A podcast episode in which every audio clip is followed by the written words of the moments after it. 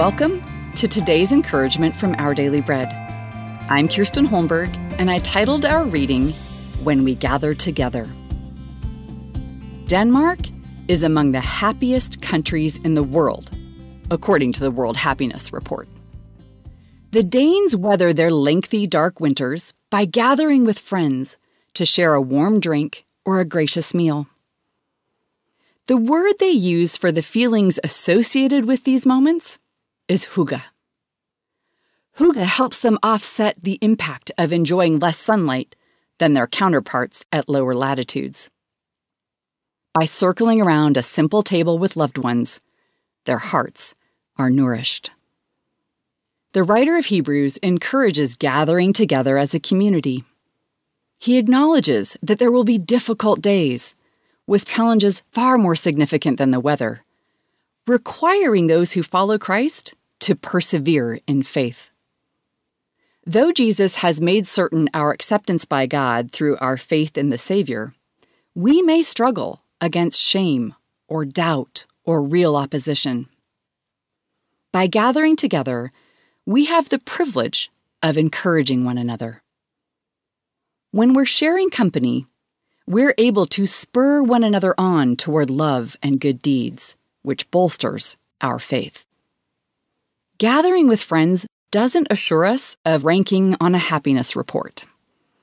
It is, however, something the Bible offers as a means to bear us up in faith under the common frustrations of life.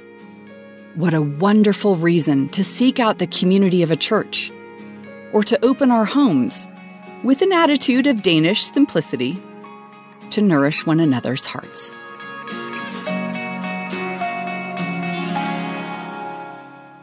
Today's Our Daily Bread devotional scripture reading is from Hebrews chapter 10, verses 19 through 25.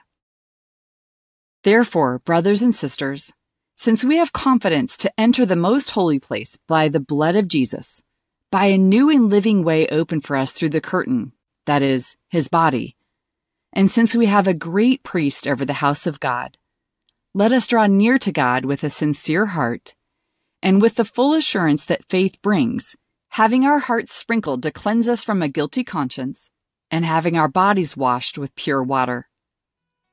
Let us hold unswervingly to the hope we profess, for he who promised is faithful. And let us consider how we may spur one another on toward love and good deeds, not giving up meeting together as some are in the habit of doing, but encouraging one another, and all the more as you see the day approaching.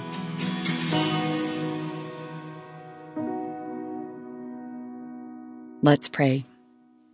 Thank you, God, that we can encourage other believers and be encouraged by them when we gather together. In Jesus' name we pray. Amen. Thanks for listening today. My name is Kirsten Holmberg, and today's encouragement was provided by Our Daily Bread Ministries.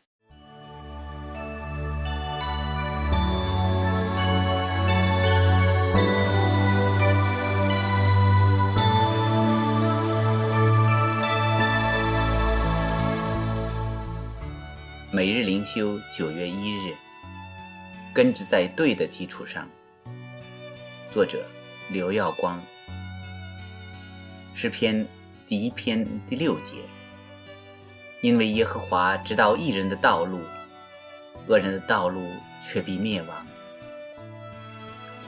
诗篇第一篇是整卷诗篇的定调、引言和方向。如何能有福？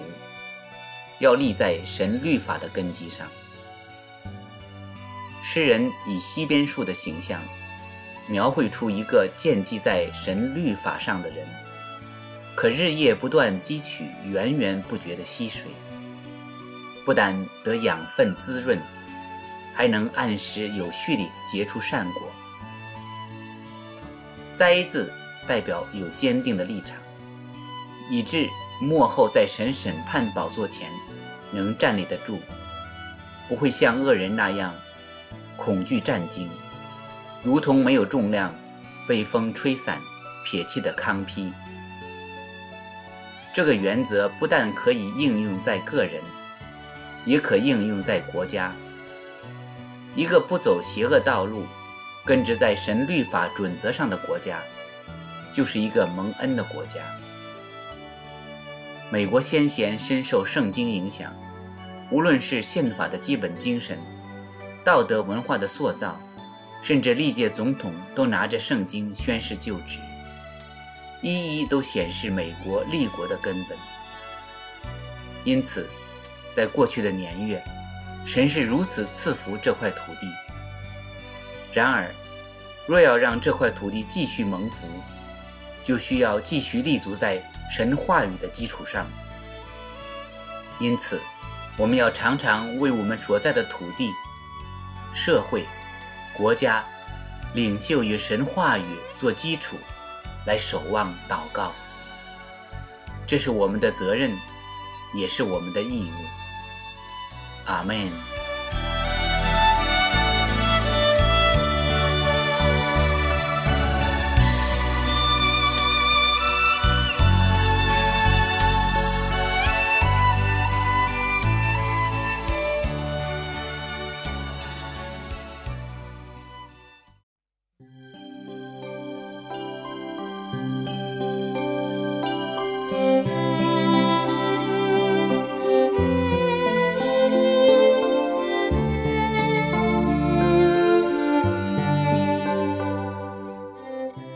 彼得前书一章十六节：你们要圣洁，因为我是圣洁的。要经常对自己重申人生的目标。人最终的目标不是幸福，不是健康，而是圣洁。今天我们有太多要眷恋的东西，以致分心。正直、良善、崇高的喜好，自有他们的价值。可是神却要叫他们退缩一旁，因为最重要的是，是人愿否接纳那能使他变得圣洁的神。人要不惜任何代价，与神建立亲密正确的关系。我真相信要成为圣洁吗？真相信神能进入我里面，使我成圣吗？若你的讲道真叫我相信自己不洁，我会对你所讲的产生反感。我对所传的福音产生强烈的反感，因为它暴露了我的不洁。但同时也挑起了我强烈的渴求。神对人类一项终极的命定，就是要我们圣洁。他唯一目的是制造圣徒。神不是一副永远只赐福于人的机器。他来救人，也不是出于可怜同情。他来拯救。因为他创造的人原是圣洁的，救赎就是借着耶稣基督的死，神要把我重新与他联合，再没有任何阻隔的影。千万不可因同情自己或别人，而容许任何与圣洁的神不相合的事。圣洁就是不玷污。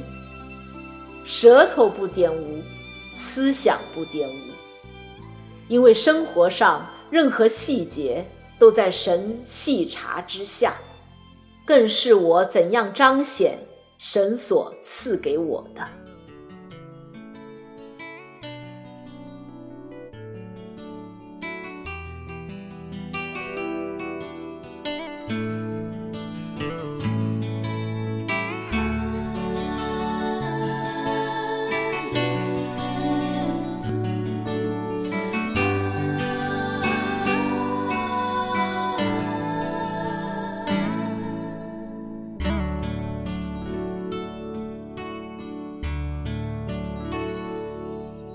耶稣，耶稣，你流血舍命为我受苦，耶稣，耶稣，你领我走向永生的道路，耶稣，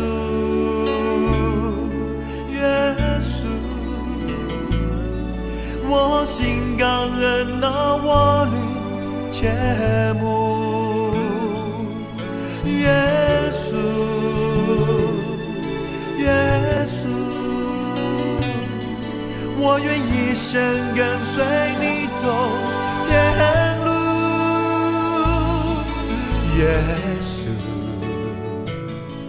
耶稣。我心感恩那我灵切慕，耶稣，耶稣，我愿一生跟随你走天路。